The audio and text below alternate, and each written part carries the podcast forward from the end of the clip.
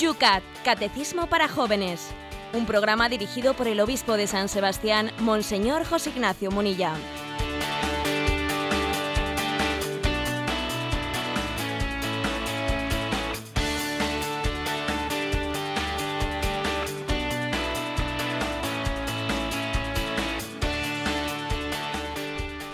Muy buenos días a todos los amigos del Yucat, muy buenos días a todos los que nos seguís cada mañana a esta hora puntuales a la cita del catecismo, a la cita con el obispo de San Sebastián que nos ayuda a desgranar paso a paso, día a día, jornada a jornada, los puntos de este catecismo que recibimos gozosamente en la Jornada Mundial de la Juventud.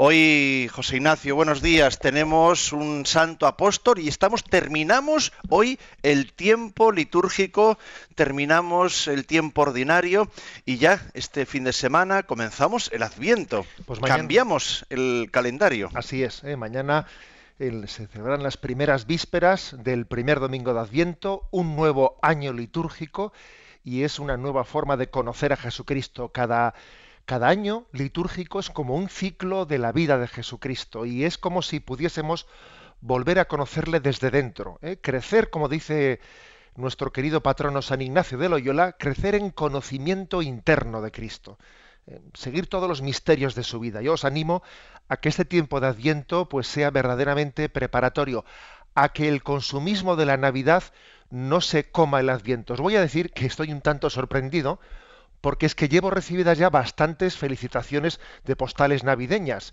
antes de haber comenzado el Adviento. Y digo yo que me parece que quien no vive bien el Adviento, quien, quien lo obvia, quien parece que, eh, pues que no entiende que hay una etapa previa de preparación, no sé si entiende el espíritu navideño. Está claro que nos despistamos. Estábamos ya acostumbrados, ¿verdad?, a las navidades comerciales que ya en el mes de noviembre nos están empezando a bombardear. Pero bueno, señores, vamos a vivir el Adviento, que es un tiempo gozoso, precioso, por cierto, un tiempo muy mariano y de mano de Nuestra Señora. Con ella estamos estos días en el Yucat desgranando preguntas en torno a ella. Con ella y de la mano de ella comenzamos el...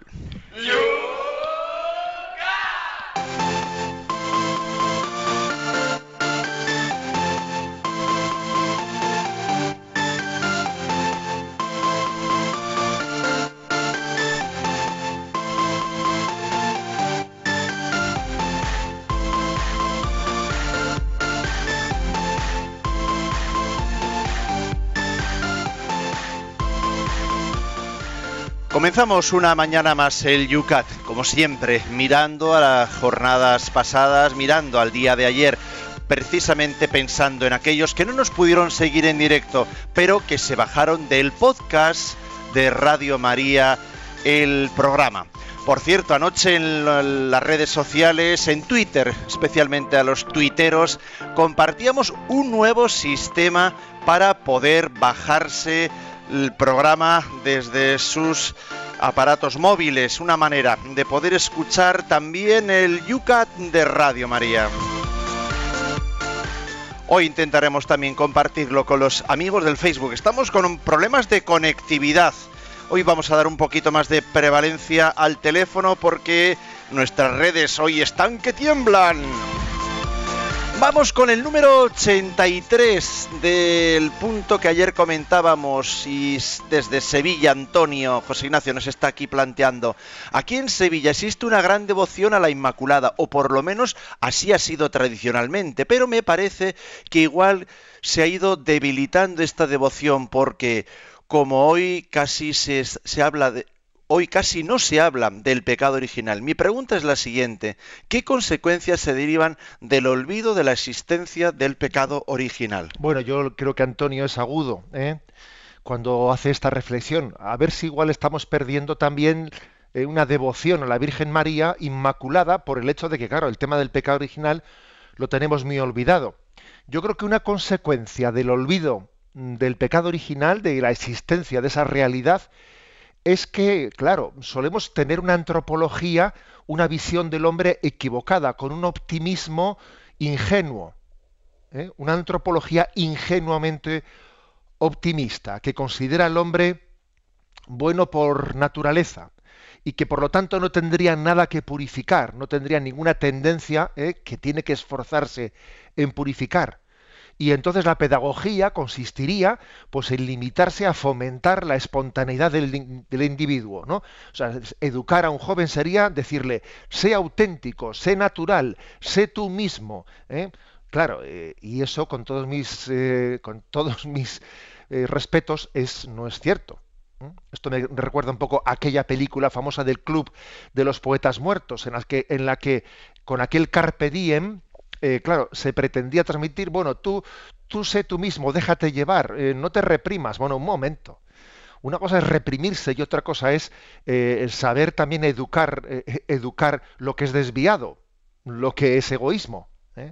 Entonces, digamos que hay un ingenuo, una ingenuidad antropológica cuando nos olvidamos que existe un pecado original y que nosotros hay una tendencia al mal, una tendencia natural ahí, al egoísmo, que hay que mortificar que para armonizar interiormente al hombre hay que saber negarse a sí mismo.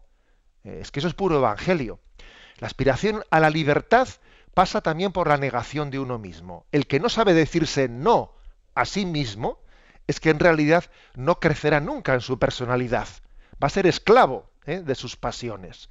Eso es muy, muy claro. O sea, la, la existencia del pecado original nos recuerda que la libertad tiene también el precio de ser dueños ¿no? de nuestra voluntad. Y para ser dueños de la voluntad hay que saber decir sí cuando es sí. Y hay que saber decir no a nosotros mismos ¿no? cuando es no. Esta es una gran lección ¿eh? de la existencia del pecado original. Y, María, la Inmaculada, la que no tuvo pecado original, nos lo recuerda ¿eh? con su misterio. Atento, José Ignacio, a la pregunta de Alcalá de Henares. Es un tema que yo lo había olvidado, lo reconozco. Toño nos dice, he oído el comentario de que la bandera europea de color azul y con 12 estrellas tiene una inspiración bíblica y que esconde una alusión a la Inmaculada. ¿Qué hay de cierto? Sí, además recuerdo que aquí que en Radio María, en distintos programas, se ha hablado de esto. Esta es una anécdota histórica. ¿eh? Que cuando en el año 1949 ¿eh? se instituyó en Estrasburgo el primer Consejo de Europa, entonces se convocó un concurso artístico para elegir una bandera común. ¿eh? Se hizo ese tipo de concursos que se hacen, ¿no? Y entre los proyectos que se presentaron, finalmente se eligió uno, eh, pues uno elaborado por un ferviente artista católico, que además era ya muy avanzado en años, que tenía más de 90 años, ¿no? pero que el hombre tuvo eh, digamos, la prudencia de inspirarse en el capítulo 12 del libro del Apocalipsis, ¿no? donde aparece la figura de una mujer con una corona de 12 estrellas sobre su cabeza, pero, y además poniéndole un fondo azul, el color mariano, ¿no? Pero por motivos de prudencia, el hombre, ¿eh? sabía más por viejo, ¿no? Que por, bueno, pues que por sabio, guardó en secreto su fuente de inspiración religiosa y no la descubrió hasta después de que su proyecto había sido elegido. ¿eh? Entonces, la verdad es que él, eh, dijo claramente que se había inspirado, ¿no? Y, y, además, fijaros una cosa, es que fue un 8 de diciembre de 1955, Día de la Inmaculada, cuando en una votación del Consejo de Europa, sin darse cuenta de que estaban votando el Día de la Inmaculada, por unanimidad eligieron esa bandera en Europa. ¿no? Es increíble esta historia. No cabe duda de que esta anécdota trae a colación que el cristianismo anónimo sobre el que está construido nuestra Europa, aunque pretendamos no ser cristianos, es que, mire usted, es imposible ignorar y olvidar que nuestra cultura tiene en Cristo sus raíces y que María, María es nuestra bandera nos sale hasta por los poros. Vamos a ver, desde Madrid, Rodrigo, la el punto, nos acordamos, era el 84, que hablaba de María como instrumento de Dios. La expresión María, instrumento de Dios, me ha recordado el título de un libro que leí sobre Santa Maravillas de Jesús, si tú le dejas. Parece que era una expresión de dejarle a Dios que actúe en nosotros. Se refiere más a la mística que a la estética. Es cierto que los santos y sobre todo la Virgen María han caminado más por la vía de la mística que de la estética vamos a ver, yo creo que un peligro que existe hoy en día es eh, contraponer la mística y la estética. Es una, mm, es una contraposición que a veces creo que distorsiona las cosas. ¿eh? A veces hay gente que te dice, bueno, es que hoy en día una espiritualidad moderna es la espiritualidad de la estética. Y te plantea eso como, bueno, pues frases bellas, ¿eh? Eh, pajaritos y, verdes praderas. ¿eh? Vamos a ver. Mm, y como si la ascética fuese pues ya una, una espiritualidad eh, preconciliar, bueno, si eso es más del medievo, pues Tomás de Kempis, imitación de que el negarse a nosotros mismos, el sacrificio, bueno, pues todo lo ligado al sacrificio y a la pasión es ascética, pero aquí eso hay que superarlo y hay que vivir la mística de la resurrección. A ver, cuando se contrapone pasión y resurrección, cuando se contrapone en ese sentido, ¿no? Pues eh, la, negación a nosotros mismos, ¿no? Con el triunfo del Espíritu en nosotros, hacemos una contraposición que no es, o sea, que no es una sana espiritualidad. La espiritualidad católica se caracteriza por una armonía interior entre la ascética y la mística. Una armonía entre las virtudes y los dones de Dios. Y entonces, bueno, pues las virtudes, las virtudes es eh, bueno, hablemos de una barca que se mueve a remo. Y remando se mueve la barca. Y los dones, los dones del Espíritu Santo, pues una barca que se mueve pues eh, con el soplo del viento que hincha las velas y entonces qué ocurre la barca que es mejor que se mueva con remos o con eh, mire usted la barca lo importante es que navega hacia el puerto a veces soplará el viento de los dones ¿eh? y entonces la mística parece que es la que, la que está, ¿eh? se toma como bandera, otras veces el viento no sopla y es, importante saber remar, y muchas veces hay que ir a las dos a la vez con remo por una parte y al mismo tiempo con el soplo del viento. O sea que creo que mm, esto es lo importante. ¿eh? no hacer una visión contrapuesta, sino más bien conjugada de la mística, de la estética, de las virtudes, de las virtudes humanas y de los dones del Espíritu Santo. Terminamos con Miriam desde León. ¿Cuál es el mérito mayor de María? ¿El haber sido elegida para ser madre del Hijo, del Hijo de Dios, o el haber dicho sí a la voluntad de Dios? Bueno, yo recuerdo ese pasaje evangélico eh, que le dicen a Jesús, dichoso el vientre que te llevó y los pechos que te amamantaron. Y Jesús dice, más dichosos los que escuchan la palabra de Dios y la cumplen. Es impresionante esa respuesta de Jesús, porque está como diciendo, mira, eh, en realidad eh, mi madre, sí, yo mm, me alegro de que bendigas a mi madre, porque para, no sé, para un hijo, que alguien alabe a su madre, pues es que es el mayor piropo que se le puede echar al hijo, que alguien alabe a su madre, ¿no? También pasa al revés. Eh, a una madre le encanta, ¿no? Pues que, a su hijo pues, pues le, le alaben. Pero mm, Jesús dice, mira, mi madre sobre todo mm, eh, es estimada no por el hecho de que me llevó a mí físicamente, ¿eh? sino por el hecho de que escuchó la palabra de Dios y la, cumplió. ¿eh?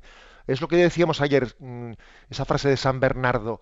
María, antes de concebir a su hijo en su seno, le concibió en su corazón.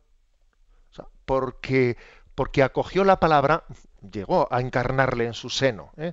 Luego ese es el gran mérito de María. ¿no? El gran mérito de María es el haber acogido plenamente, en plena confianza, en pleno abandono, pues la llamada de Dios a través del ángel.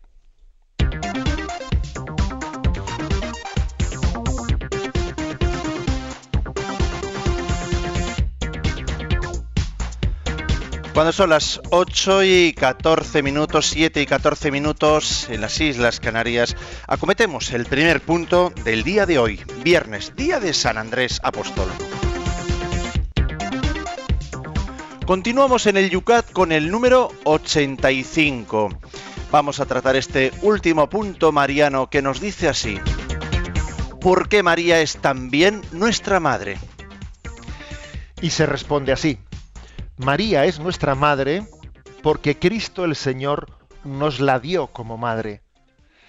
Mujer, ahí tienes a tu hijo, ahí tienes a tu madre. En estas palabras que Jesús dirigió a Juan desde la cruz, ha tenido siempre la iglesia, ha entendido, perdón, siempre la iglesia, que Jesús confiaba toda la iglesia a María. De este modo, María es también nuestra madre podemos invocarla y suplicar su intercesión ante Dios.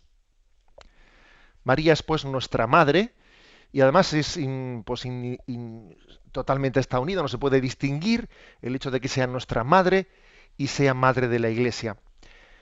ese, ese, momento ¿no? de, de estar en el Calvario, la escena del Calvario, en la que está Jesús, los apóstoles han huido, pero hay un apóstol que allí está, que es Juan, junto a María.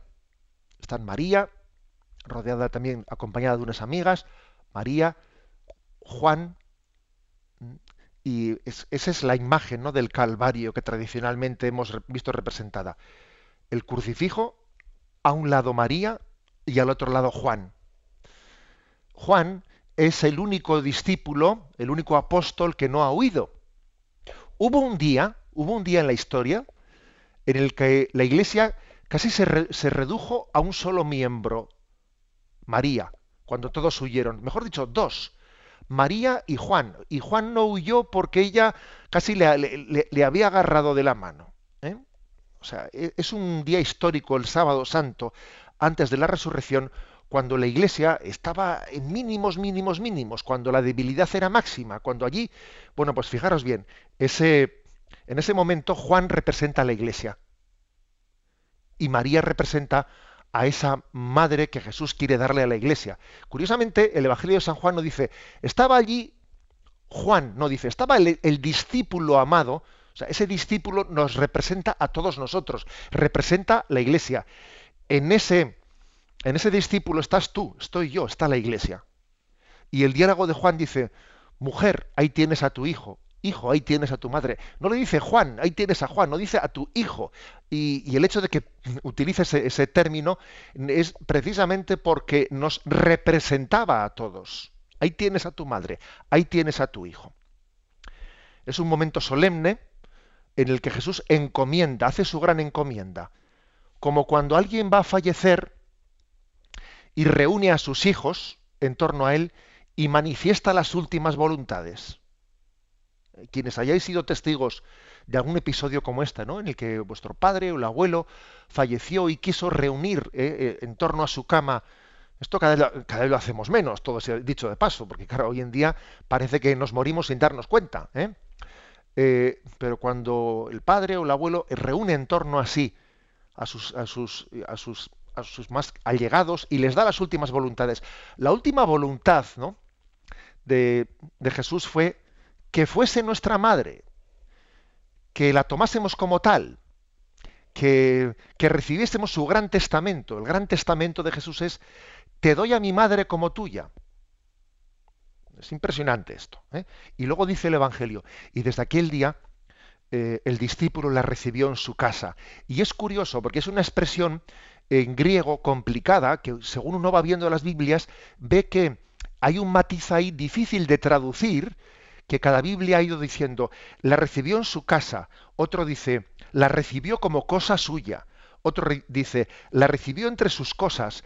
Em, es una expresión de difícil traducción literal, literal, que viene como a decir que, que en esa encomienda, en esa encomienda, te doy algo, algo mm, que es para mí tan íntimo que pasa a ser tuyo, pasa a ser tuyo y forma parte del testamento máximo de mi vida. ¿eh? La recibió en su casa, la recibió entre sus cosas, la recibió como cosa suya. Bueno, sabéis que eh, el apóstol San Juan fue el único de los doce apóstoles que no fue mártir, ¿eh? que, tuvo una vida prolongada y que, bueno, pues que posiblemente, no, posiblemente no, según la tradición, pues convivió con, María, María convivió con él, cumpliendo esa encomienda. Bueno, pues la verdad es que hay una, hay una imagen de cada uno de nosotros representados en Juan que no tenemos que olvidar, olvidar jamás. ¿eh? Cada uno de nosotros somos un discípulo un poco perdido, un poco perdido porque, porque sufrimos mm, de no ver a Jesús entre nosotros, sufrimos de que Jesús una vez muerto, sí, resucitado, ascendido a los cielos, tenemos una cierta orfandad. ¿eh? De, no tenerle a Jesús con nosotros, una, cierta ausencia, aunque vive resucitado, pero no le percibimos plenamente como quisiéramos percibirle, sufrimos una cierta ausencia y María, María es la que llena plenamente ¿no? este momento de, preparación para el encuentro pleno con Cristo resucitado. Eh, otro detalle importante, y es que María es una madre eficaz, fue una madre eficaz para Jesús. Fue una madre eficaz. O sea, las madres no solo quieren, aman, sino que además también se suelen caracterizar por sacar las castañas del fuego, muchas veces a, sus hijos. Con mucha frecuencia sabemos que es una madre, alguien resolutiva, alguien que va a lo práctico, a lo concreto, a los detalles que todos necesitamos en el día a día, ¿no? Bueno, eso María lo hizo con Jesús, eso María lo hizo con San Juan, eso María lo sigue haciendo con cada uno de nosotros. Es la maternidad capaz de conjugar el amor más, digamos, eh, genérico o abstracto con lo más pequeño y concreto en nuestra vida. Te coso un botón, te coso un botón que se te había caído como expresión de que te quiero plenamente. Es que eso solamente es capaz de hacer una madre. Conjugar lo espiritual con lo material y lo más pequeño. Esa, es María. A mí me recuerda para entender lo que fue María para Jesús y lo que es María para nosotros, tenemos ahí un ejemplo histórico muy, muy hermoso, que es el de la madre de San Juan Bosco. Hubo algunos santos que tuvieron a sus madres muy asociadas con ellos. ¿no? Uno de ellos es pues, la madre de San Juan Bosco, Margarita, ¿eh? la madre Margarita, que estuvo totalmente integrada en el oratorio que San Juan Bosco pues, llevó a, cabo con, sus, con aquellos jóvenes que él recogía. ¿no? en el libro de las memorias del oratorio que don Bosco escribió por mandato de Pío IX, allí se refieren montones de anécdotas de cómo pues la madre terminó por estar totalmente asociada a la obra de su hijo. Bueno, se me ocurre, ¿eh? se me ocurre este ejemplo, que hay muchos ¿no? en la historia de la espiritualidad, pues para que caigamos en cuenta de que como también el caso de María, pues es que fue así, ¿no? O sea, totalmente asociada a la, a la, obra de su hijo. Y además ahora, ahora más todavía, más si cabe María es más madre, es más madre desde el cielo que desde que, lo, que lo fue aquí. Es más madre. Y digamos una cosa también, entendiendo cómo la maternidad de María, eh, de Jesús y la nuestra están ligadas, y es que si decimos que la Iglesia es el cuerpo místico de Cristo, bueno, María fue madre de Jesús, porque engendró, eh, engendró su cuerpo y fue madre de la persona, ¿eh? de la persona de Jesucristo. Bueno, pues si es madre de, de Cristo, también es madre de, del cuerpo místico de Cristo, que es la Iglesia.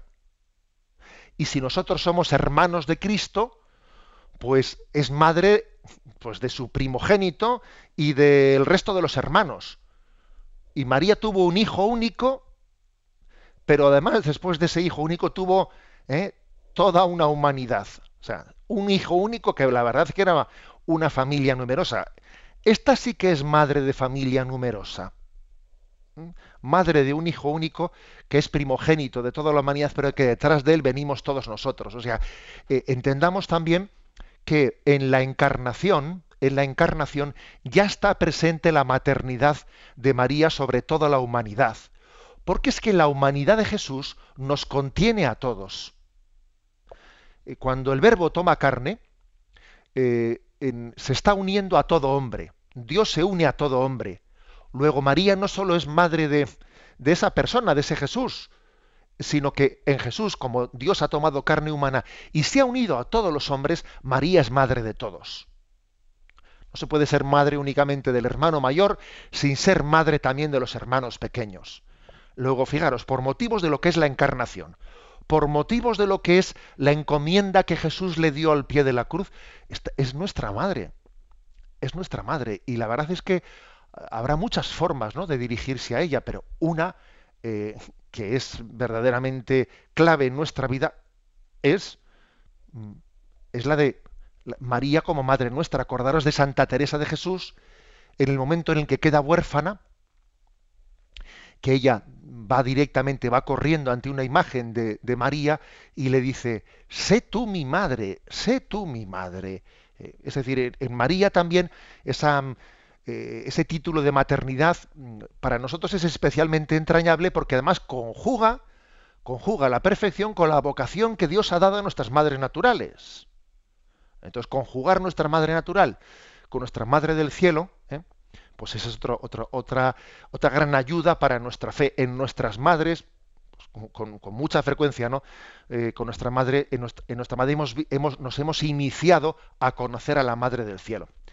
Se dice, madre no hay más que una, que en realidad tiene ¿eh? su versión, su versión en el cielo y su versión en la tierra, ¿eh? porque también nuestras madres, nuestras madres en esta vida no son sino una réplica, no son sino un sacramento de la presencia de, de, María también entre nosotros. Pues bien, este es el misterio en el que nos presenta el catecismo en el punto 85. ¿Por qué María es también nuestra madre?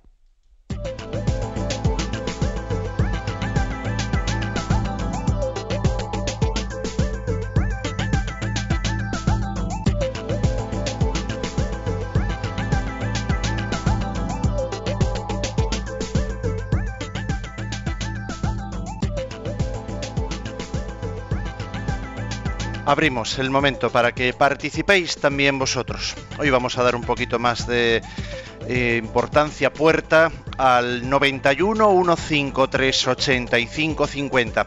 Al teléfono ya estamos habituados a este nuevo número que utiliza Radio María para las intervenciones en directo. 91 153 85 50 que atenderá Yolanda.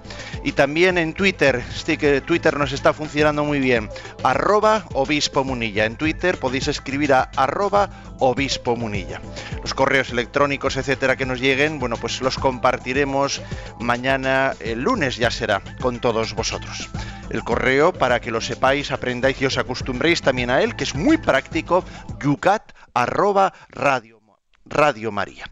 Pero nos vamos nosotros también hoy, como todos los días sabéis que tenemos una sana costumbre de hacer un pequeño descanso musical. Y hoy el descanso musical, bueno, pues lo queremos hacer también así, de la mano de María. Hace tiempo nos pidieron esta canción y bueno, por fin hoy llega esa pequeña María de la mano de Kiko Argüello. Para todos vosotros.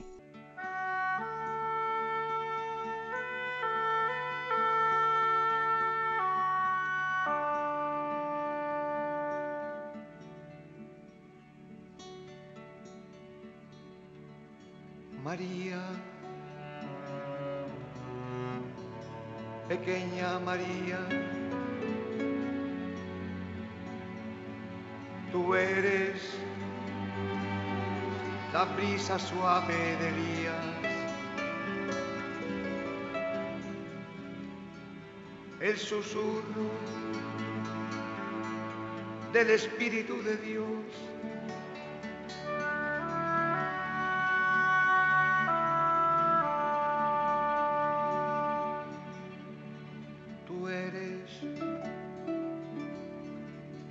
ardiente de Moisés.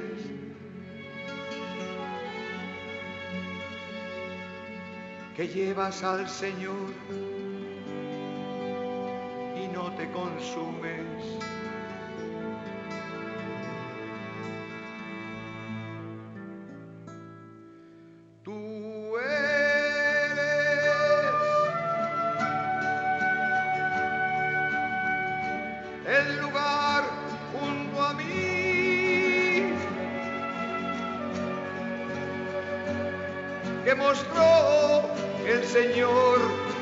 Moisés.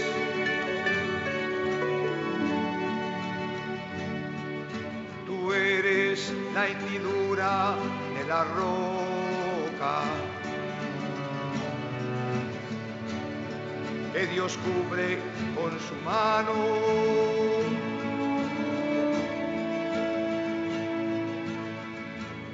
Mientras que pasa su gloria.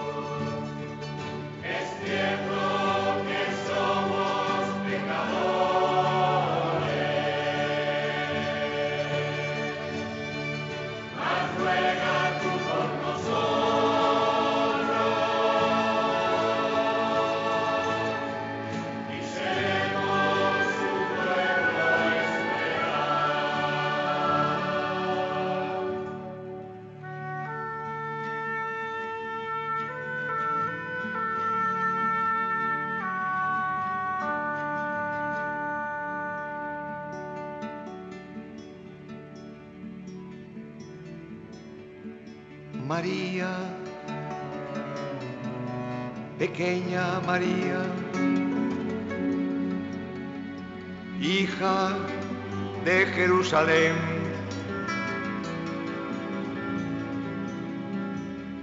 Madre de todos los pueblos, Virgen de Nazaret.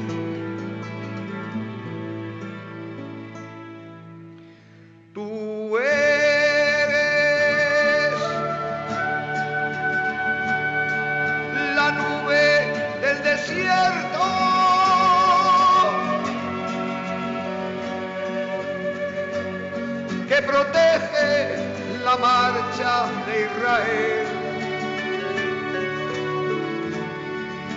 Tú eres la tienda de la reunión.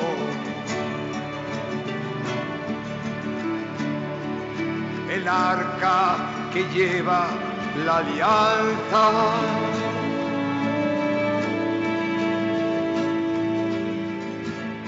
El santuario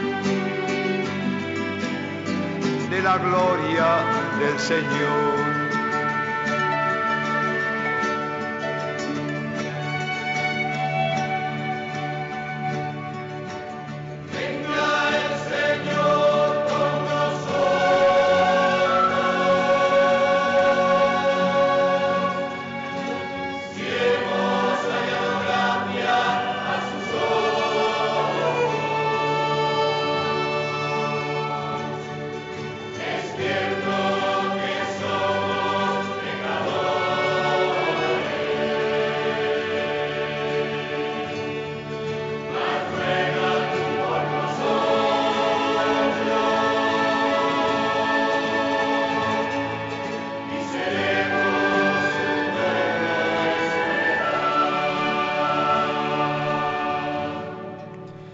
Sintonizas Radio María, las 8 y 33 minutos, 7 y 33 minutos si nos sigues desde las Islas Canarias.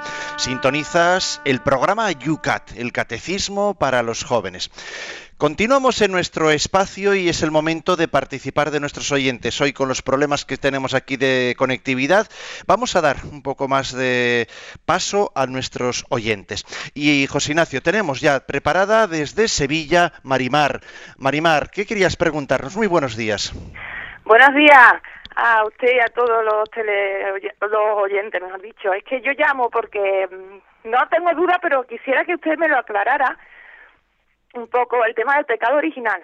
El otro día oí a una persona, una persona que había estudiado teología, un diácono, en, aquí en Sevilla, dijo que el pecado original, la palabra pecado original se lo había inventado San Agustín, que no existía en todo el Evangelio esa palabra, sino que fue San Agustín quien se la inventó.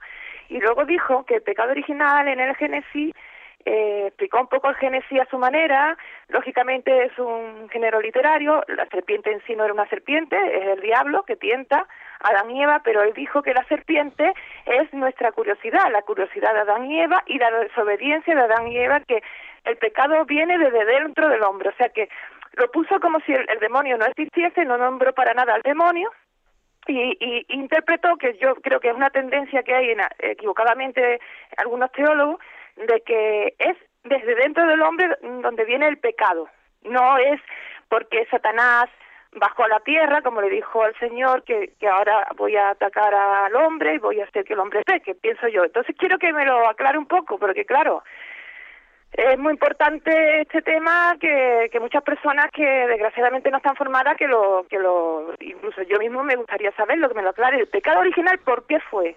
De acuerdo. Pues bien, la verdad es que el oyente yo creo que pone el dedo en la llaga. Eh, creo que cuando buscamos limpiamente la verdad vamos eh, a, la esencia del asunto. Eh, no únicamente existe el error de pretender decir que el único por, o que el, mal únicamente está dentro de nosotros, no está fuera de nosotros, no existe el ángel los ángeles caídos, no existe el demonio, cosa que eso está totalmente contrario ¿eh? a la fe católica, porque está definido eh, dogmáticamente por la Iglesia la existencia de, de, los ángeles buenos y también de los ángeles caídos, sino que además también de aquí esto suele estar ligado a otro error, y es que te dice y la, y la salvación también está dentro de ti mismo. La salvación está en descubrir dentro de ti mismo tus dones, tus cualidades. No es que la salvación venga de fuera, la salvación viene de ti mismo. Es curioso, ¿eh? Y incluso, eh, pues la Iglesia recientemente también llamó la atención pues a un teólogo que, ha tenido mucha, mucha profusión y que sus obras han sido eh, pues incluso, desgraciadamente, vamos a decir, utilizadas como libros de textos ¿no? en, facultades sin haber tenido el suficiente contraste, ¿no?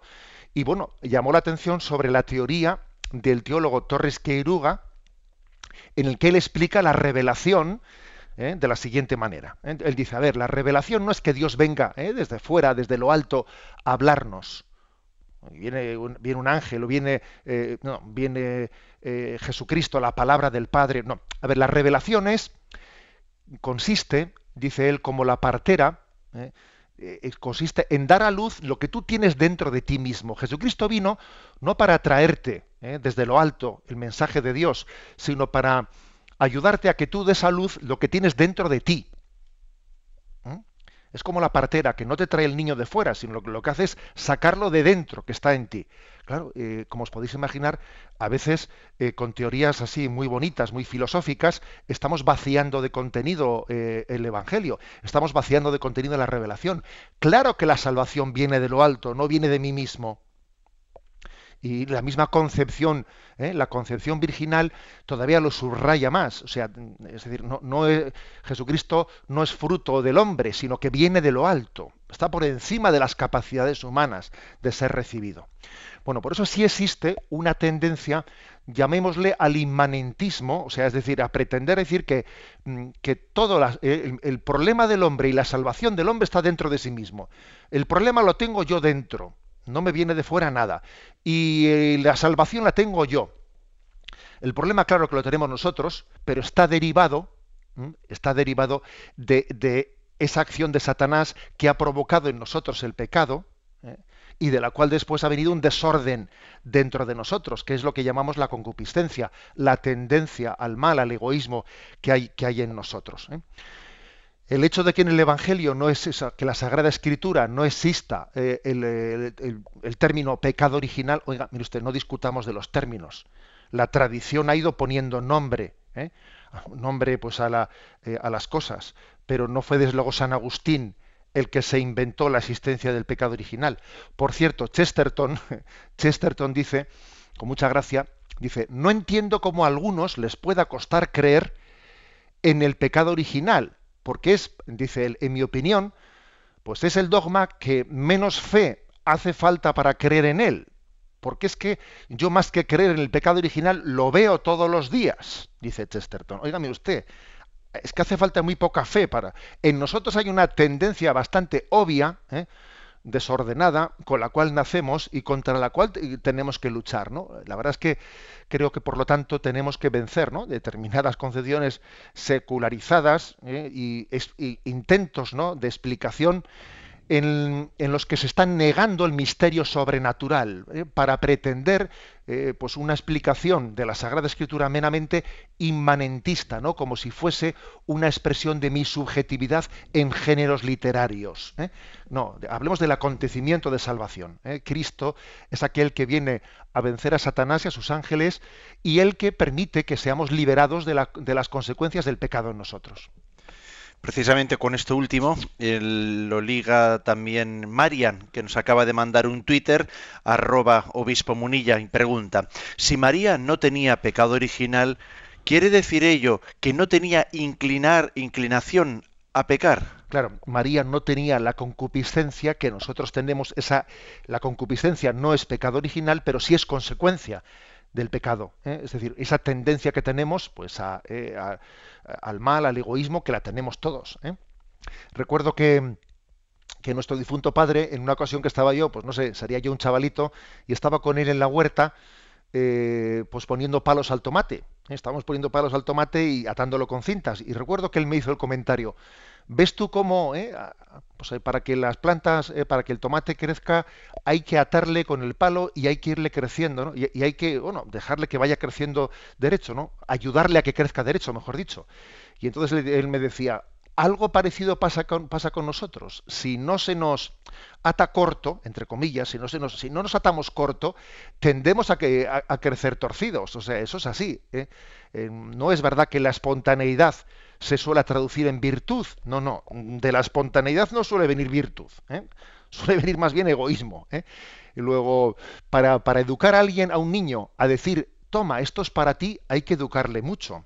A un niño lo que le sale es, esto es mío, esto es para mí, eso le sale espontáneamente, sin educarle, vamos. ¿eh? Luego sí, María no tenía esa inclinación, como tampoco la tenía Jesucristo, lo cual no quiere decir que no pudiesen ser tentados, porque Jesucristo fue tentado ¿eh? Por Satanás. Eh, lo, que pasa es que no tenía pues la inclinación hacia el mal que tenemos nosotros, pero distingamos entre tener la inclinación de la concupiscencia o poder ser tentado, porque también Adán y Eva fueron tentados y cayeron en la tentación cuando todavía no tenían concupiscencia. Eh, Juan Villa nos recuerda la devoción mariana, el Papa tan mariano que hemos tenido, Juan Pablo II, y José Martín nos dice, porque el Padre le adoramos y la Madre le alabamos dentro del manto de la Santísima Trinidad. Hace esa diferencia, ayer creo que hablábamos también, ¿no?, entre la adoración él habla de alabanza a la Virgen, diferencia entre Dios y la Virgen. Bien, bueno, el término alabanza, ¿eh? la alabanza, bueno, pues se puede utilizar de una manera más genérica, tanto a Dios como, como a los santos, ¿eh? y como a la Virgen María. El término alabanza es más genérico. ¿eh? Lo que pasa es que lo que sí que es más específico de Dios, pues es la, la adoración, y la veneración es más específica de los santos, ¿no? Pero, o de las cosas santas. Pero digamos que, el término alabanza, en el fondo, es, bueno, alabamos a Dios por todas las cosas buenas que ha hecho, o también alabamos a las personas porque las vemos como sacramento de la bondad de Dios.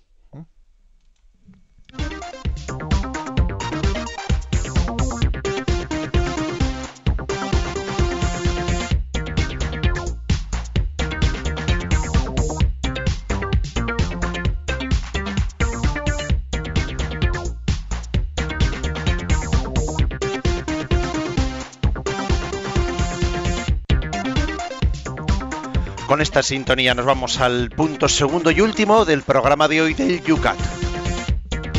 Es el número 86 que nos dice así, ¿por qué Jesús no se manifestó nunca en público o a lo largo de 30 años de su vida? Fijaros la pregunta, ¿eh? ¿Por qué Jesús no se manifestó nunca en público o a lo largo de 30 años de su vida? O sea, el porqué de la vida oculta de Jesús de 30 años. Y dice, Jesús quería compartir con nosotros su vida y santificar con ello nuestra vida cotidiana. Jesús fue un niño que recibió de sus padres amor y afecto y fue educado por ellos. De este modo creció en sabiduría, en estatura y en gracia ante Dios y ante los hombres. Perteneció a una comunidad rural judía y participó en los ritos religiosos. Aprendió un oficio artesanal y tuvo que mostrar en él sus capacidades el hecho de que Dios quisiera en Jesús nacer en una familia humana y crecer en ella, ha hecho de la familia un lugar de Dios y la ha convertido en prototipo de la comunidad solidaria. Es decir, la importancia, mm, de la vida oculta de Jesucristo. Jesús nos enseña mucho, muchísimo, eh, en los tres años de su vida pública. Pero también Jesús nos enseña mucho, muchísimo en los 30 años de su vida oculta. hay una auténtica revelación, aunque sea con pocas palabras. ¿eh? Igual que también nosotros hemos, hemos recibido muchas enseñanzas eh, de nuestros padres a través de las palabras que nos han dicho y a través del el testimonio callado pero del día a día. O sea, es decir, hay muchas lecciones que hemos recibido de lo que hemos visto en ellos. Y luego también nos han hablado, pero durante mucho tiempo hemos, eh, hemos sido testigos de aquello que dice San Ignacio, que el amor se refleja más en las obras que en las palabras. Y por eso Jesucristo, de una manera oculta, eh, vamos, eh, sin manifestar públicamente todavía, ¿no? Su, su, envío por parte del Padre, santificó la vida cotidiana. Lo cual aquí ya, en primer lugar, digamos que hay una, una llamada a que nos demos cuenta de que la vida divina se juega en lo cotidiano. Nosotros solemos tener una tendencia bastante marcada a pensar que la salvación, eh, la salvación se juega pues en, situaciones especiales. Bueno, eh, vamos a ver, las situaciones especiales de nuestra vida, cuando llegan, cuando acontecen, han sido preparadas por lo cotidiano. Por lo cotidiano. Recuerdo no hace mucho haber escuchado una reflexión sobre el tema de, los sacrificios, ¿no? sí, nuestra entrega diaria decía que hay sacrificios ordinarios, hay sacrificios extraordinarios y hay sacrificios voluntarios.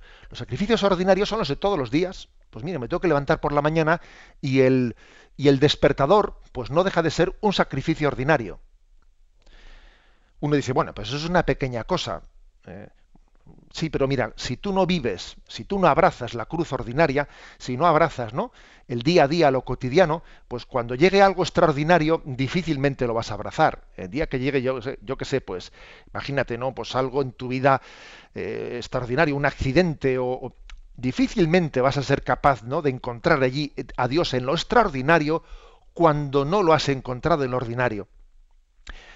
Y por eso a veces también existe el sacrificio voluntario que es una manera de, eh, pues voluntariamente prepararme, eh, elegir también, pues por amor al Señor, algún tipo de desprendimiento que me haga tomar conciencia del valor del ordinario y de la necesidad de prepararme también para el momento extraordinario, que también siempre hay momentos extraordinarios en nuestra vida. Pero eh, la clave está en que en lo ordinario se está jugando algo extraordinario. Esta es la clave. En lo ordinario se juega algo extraordinario. La Madre Teresa de Calcuta decía, no pienses que el amor, para ser genuino, tiene que ser extraordinario.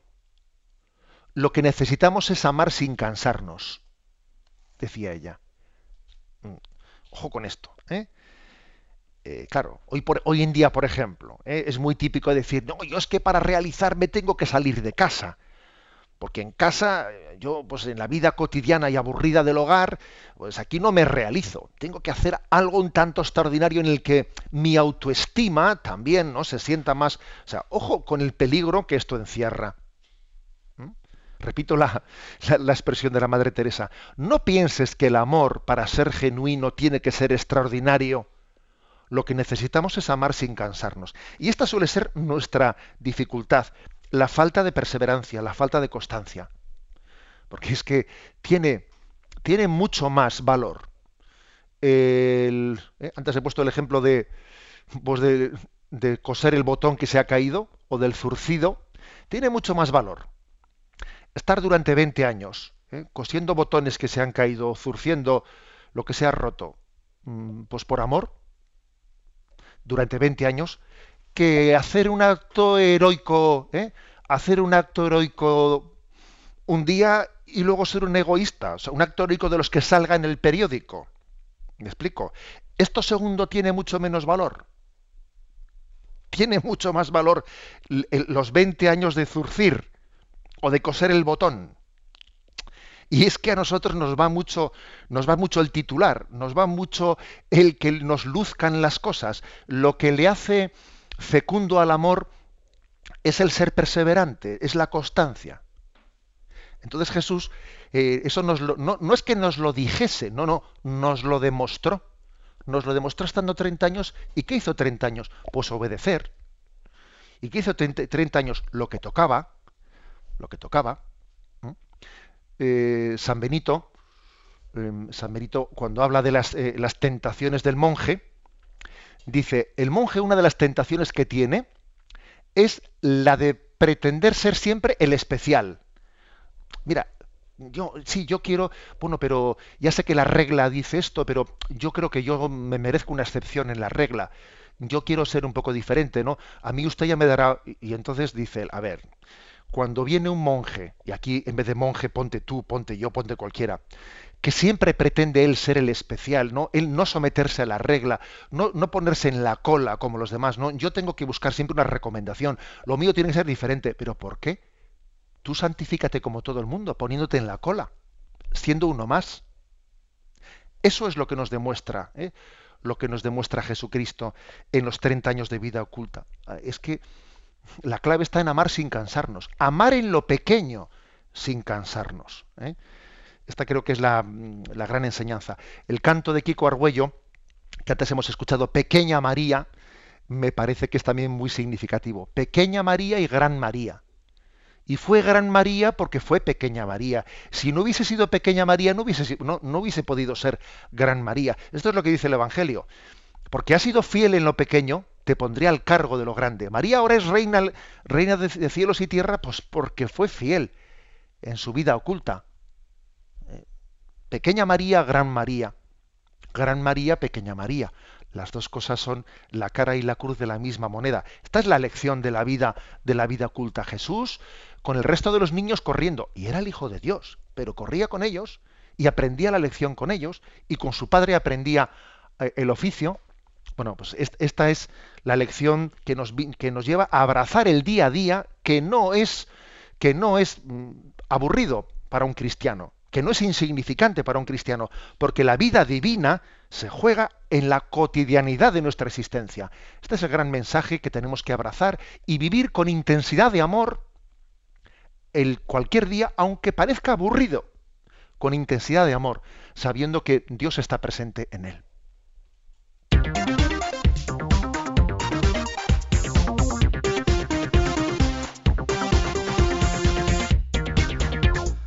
Ya estamos retuiteando esa frase de la Madre Teresa de Calcuta. No pienses que el amor para ser genuino tiene que ser extraordinario. Lo que necesitamos es amar sin cansarnos. Pues sin cansarnos, continuamos en Yucat, en los últimos momentos, espacios de este programa en el cual puedes tú también participar. Hoy especialmente en el 91 153 85 50 y si quieres también en Twitter, arroba obispo munilla.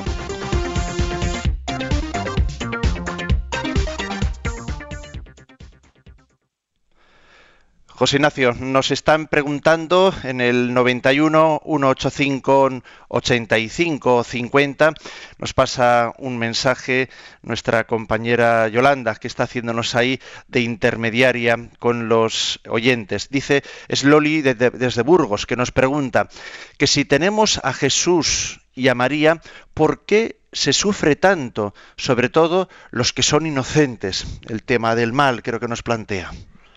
Bueno, vamos a ver, eh, tengamos en cuenta una cosa, y es que Jesús, eh, la manera en la que nos ha redimido, pues es muy claro que Él no ha venido al modo de eh, pues una hada madrina con su varita mágica a, quitar, arrancar la existencia del sufrimiento de este mundo. No es así. La respuesta de Jesucristo ha sido dar sentido, dar sentido al dolor y dar la gracia, dar sentido y dar la gracia para que eh, nosotros seamos capaces de vivir en fidelidad ese camino, camino de la resurrección. O sea, la verdad es que la, gran, claro, esa pregunta del oyente es una pregunta que se formula con mucha frecuencia. Eh, Jesucristo ha venido a dar una respuesta y es yo estoy contigo, no estás solo. el sufrimiento, que es consecuencia del pecado, que es consecuencia del pecado, que no lo ha querido Dios, Dios ha querido, Él, con su encarnación, con su muerte y resurrección, convertirlo en instrumento de salvación. Lo que es consecuencia del pecado es instrumento para vencer al pecado. Y, esa es la clave, ese es el mensaje de la cruz de Jesucristo.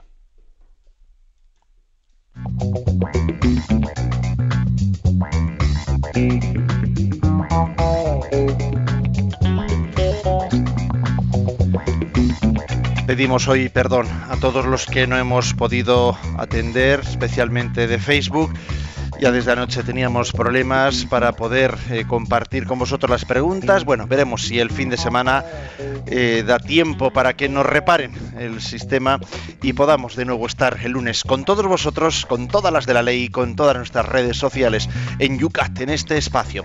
José Ignacio, ¿qué tenemos para el lunes? Que vamos a darles puntos de meditación para este fin de semana. Pues sí, vamos a por ello. Tenemos un poquito más de tiempo para meditar y el punto 87 dice, ¿por qué Jesús se dejó bautizar por Juan aunque no tenía pecado. Este es el punto 87. El punto 88. ¿Por qué fue tentado Jesús? ¿Acaso podría ser tentado realmente? El punto 88. Y vamos a avanzar un poquito más. ¿eh? El punto 89.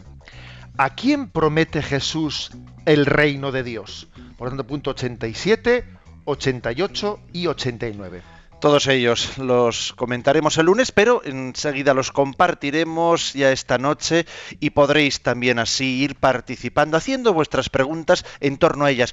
Vamos a aprovechar para recordaros, lo hemos dicho muchas veces, pero vemos que eh, se toman nuestros amigos de Facebook varios canales de comunicación y solo podemos atender, no nos valen los, los mensajes personales al obispo en su perfil, es imposible contestarlos. ¿eh? Por lo tanto, no escribáis mensajes en Facebook, que el hombre bastante problema tiene con atender el correo electrónico en el trabajo de cada día. Tampoco nos mandéis mensajes a través de la página de Yucat. Hacerlo siempre en torno a las preguntas que planteamos, ayudarnos un poco para hacer más ágil y bueno, un poco más ordenado la participación en este programa. Todas las noches os planteamos los temas en el Facebook de Yucat Radio María. Bueno, pues debajo de cada tema ahí podéis hacer en la parte de los comentarios vuestras preguntas. Gracias por vuestra colaboración y siempre ya lo sabéis que ese correo electrónico, aquellos que les cuesta meter 140 caracteres, sintetizar una pregunta en arroba obispo munilla en el Twitter, sabéis que tenéis el correo electrónico yucat arroba radio maría. Una manera también cómoda, menos comprimida de poder plantear vuestras preguntas, pero siempre os agradeceremos que estén pues bien resumidas, concisas, bueno, para que podáis ayudarnos en este trabajo dentro de todo lo que llega a este espacio. José Ignacio, con la bendición la mejor manera de terminar este programa y comenzar esta jornada de trabajo. Y comenzar el tiempo de Adviento, que inicia mañana, que sea un tiempo fructífero de preparación de la llegada del Señor.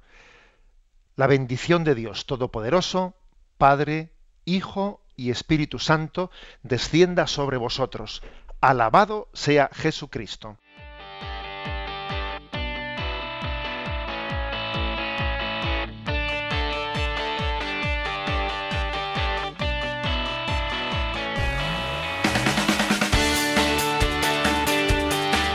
Y así finaliza en Radio María Yucat, un programa dirigido por el obispo de San Sebastián, Monseñor José Ignacio Monilla.